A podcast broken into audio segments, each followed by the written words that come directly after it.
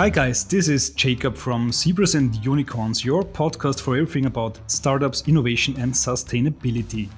Today, we will do a deep dive into fintech and all the new things that are going on in this billion euro sector. And for the first time, we have a guest from London, which is definitely the epicenter of fintech in Europe. With him, we will talk about the future of money and banking.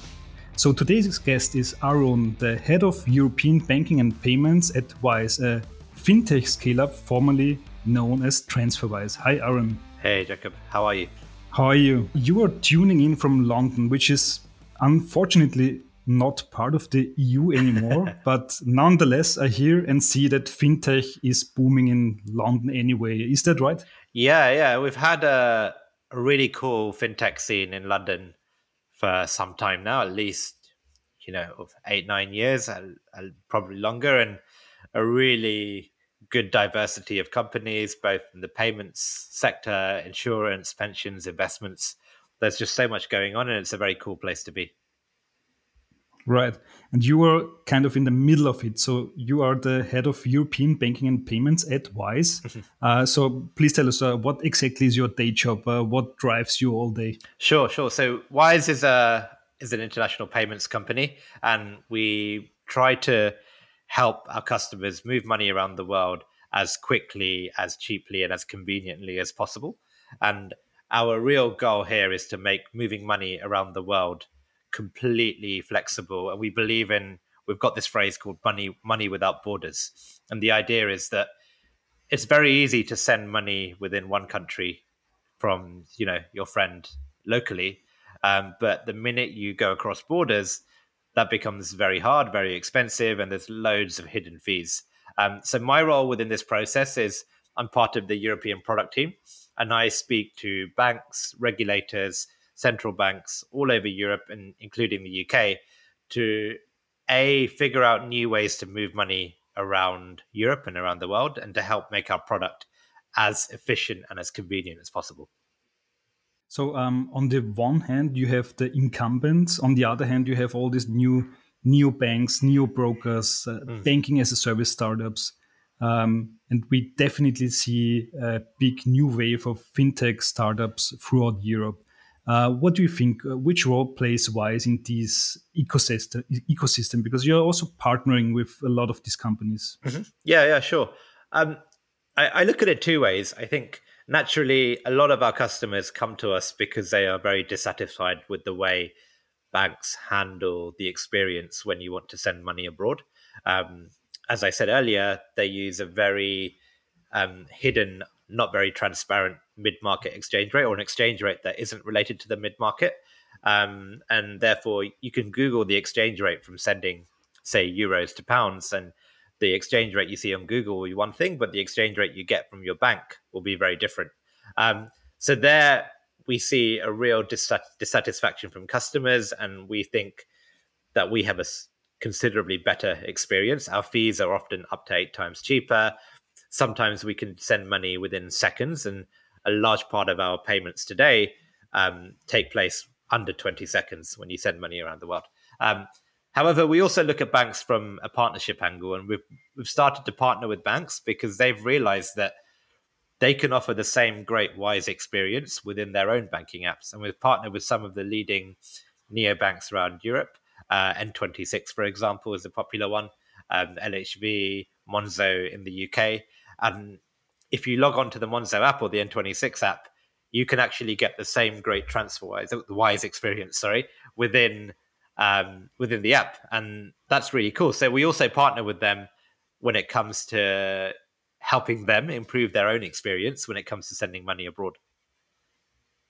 Mm-hmm. Uh, what's what's the secret sauce of uh, Wise? So how do you manage to make um, cross border transactions cheaper than than the rest of of the uh, banks? You know, honestly, I I don't think there is a secret source. What what we've done is we've just looked at every part of the experience, the the onboarding, you know, the expansion into the new markets, the payment systems, the the experience of what happens when you know you might type in the wrong account number or you might type in the wrong name. Um, and we've got dedicated teams to fit looking at every part of that experience and their own KPIs, their key performance indicators are, you know, for a, when you sign up, for example, we have a team that says, how can I make the sign up process as easy and as convenient as possible? And how does that vary if you're in the UK, if you're in Austria, if you're in Germany, or if you're in Singapore? And these dedicated teams are optimizing locally just on that. And then we look at the payment experience itself and we say, how can we move money using the fastest payment rails possible? There are, you know, I'll, give you an example. In Europe, for example, you have the the SEPA payment, right, which is what everyone is familiar with. Um, a SEPA payment can take usually between up to a day, so t- sometimes 24 to 48 hours. Um, but recently, over the last two or three years, um, the Eurozone introduced what they call SEPA Instant, which is instant transfers in euros, which are 20 seconds.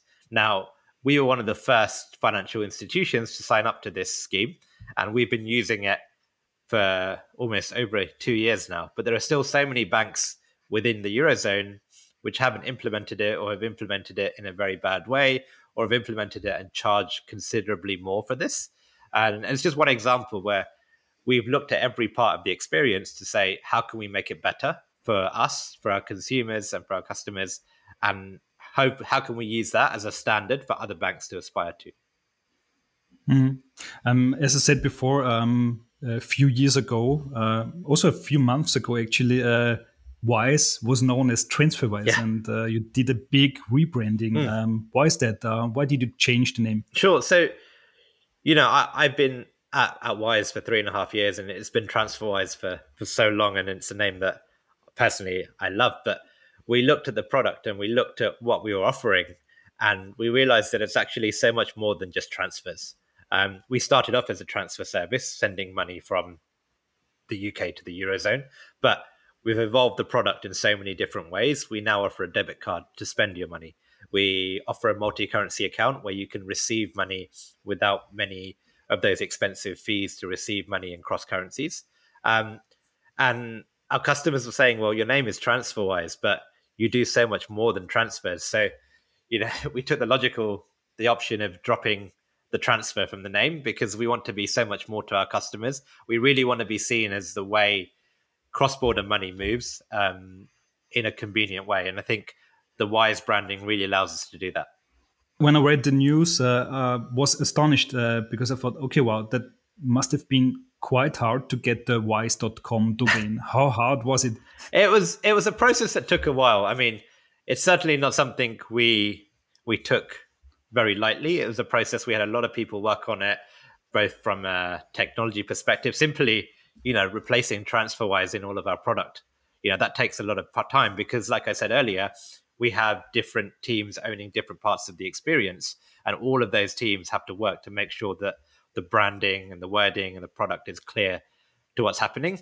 Um, so it wasn't something that we did overnight, but we, you know, we took it and eventually, you know, we, we realized that it was the right thing to do and everyone bought into it. And, you know, I think the hardest thing now is very much you know, how do we stop saying TransferWise in interviews like this and just making sure we say the right name? But no, it it was a lot of work. There were a lot of super talented and super smart people that worked on it, and um, I, I'm really proud of how we've got there. And hopefully, it's a name that can last for many, many more years to come.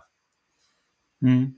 Okay, so there's the new brand, and you also uh, mentioned it before that um, Wise is much more than cheap international transactions. So, for example, there's the debit card for customers.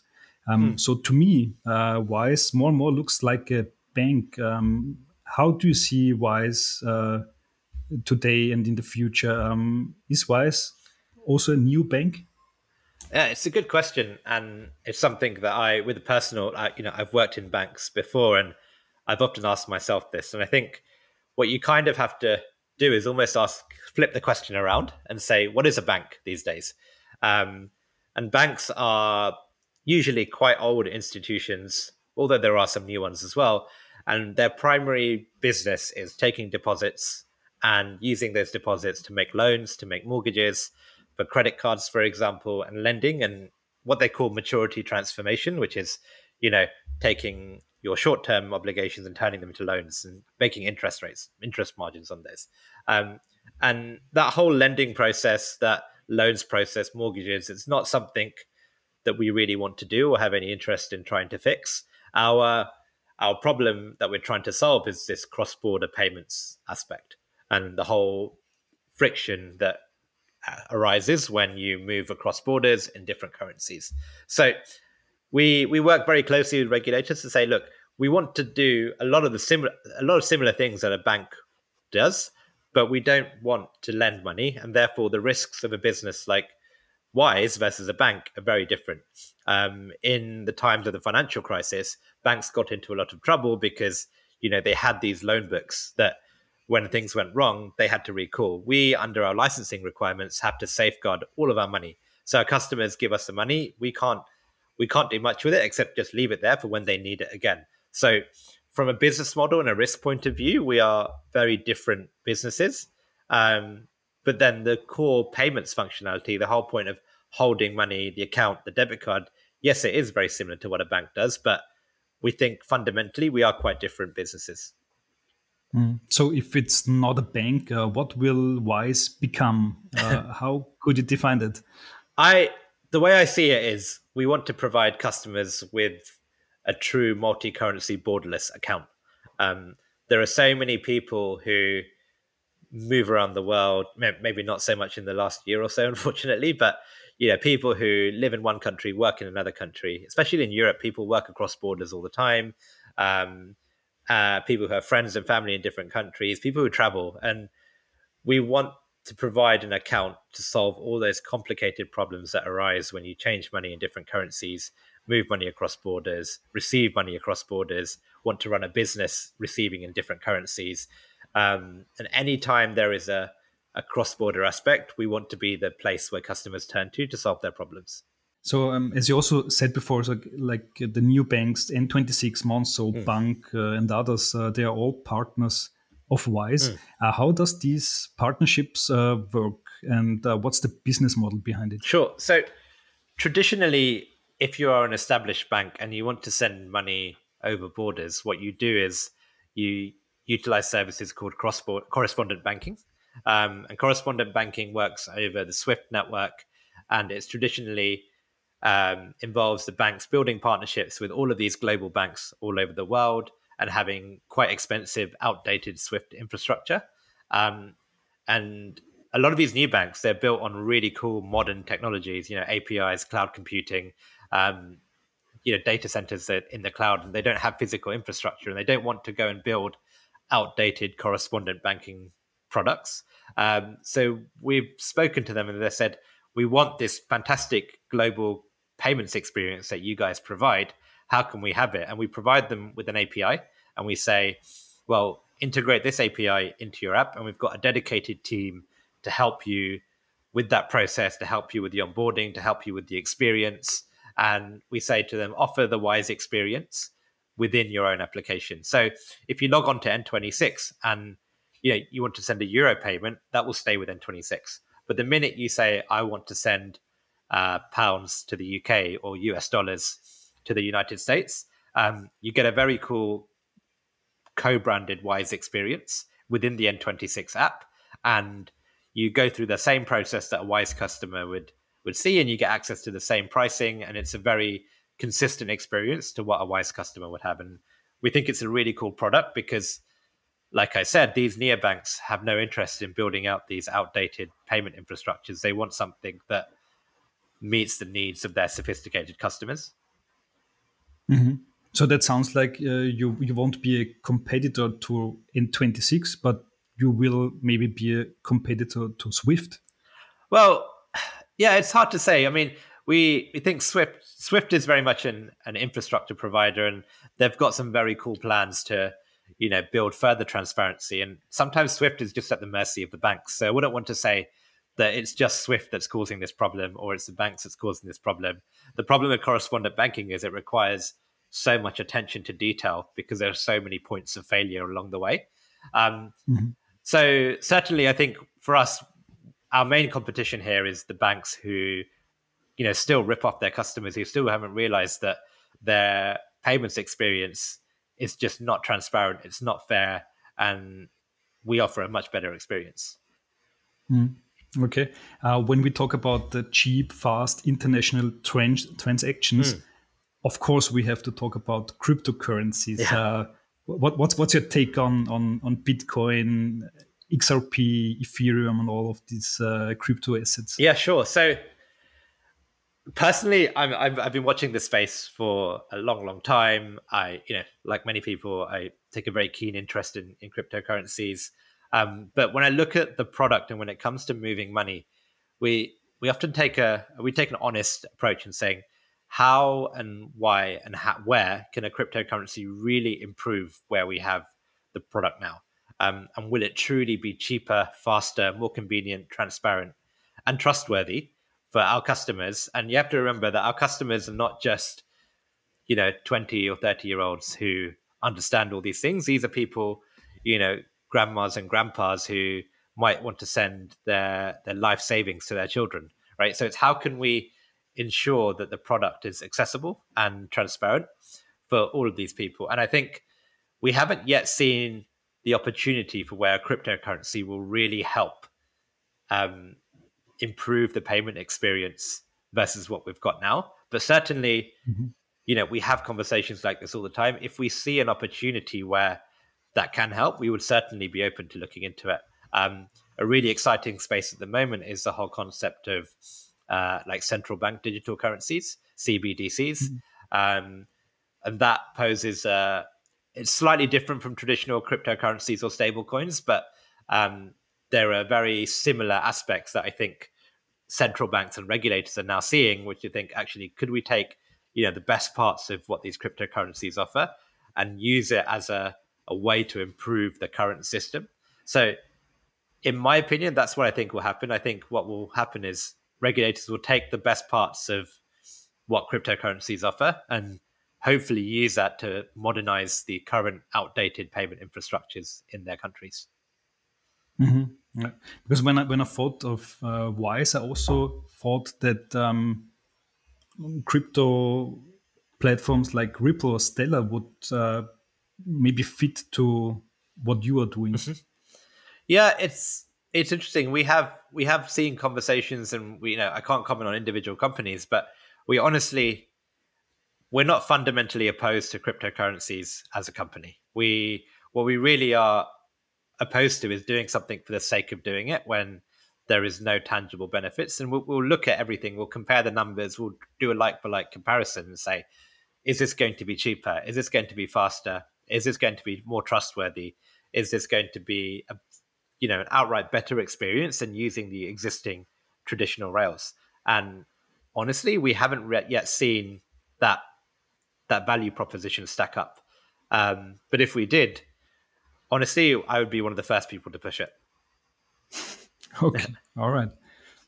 Great. Um, Aaron, uh, my, my last uh, question would be um, so there are rumors of a possible IPO of Wise out there. Uh, can you comment on that? yeah, like I think we've been quite open that I think long term on our roadmap, you know, going public is might it might be something we'd want to do. Um, but at this stage, I can't really say anything further. Mm, okay, uh, and then one uh, very last uh, personal question. Sure. Um, before you told me you you run your own podcast, so um, introduce your podcast to the oh, audience. Oh, awesome! Please. Well, it's it's nothing fintech related and it's nothing um, payments related. It's actually about Arsenal Football Club. So I'm an Arsenal fan. Arsenal are a football team in London, um, and we run a podcast called the Arsaholics. It's just starting out, but if you are interested, please do give it a listen. And thank you for letting me plug it. Great. Aaron, uh, thanks a lot uh, for the talk. Oh, brilliant. Thank you for having me. Take care. That was uh, Aaron, the head of European Banking and Payments at Wise. Thank you much for the talk and warm greetings from Vienna to London.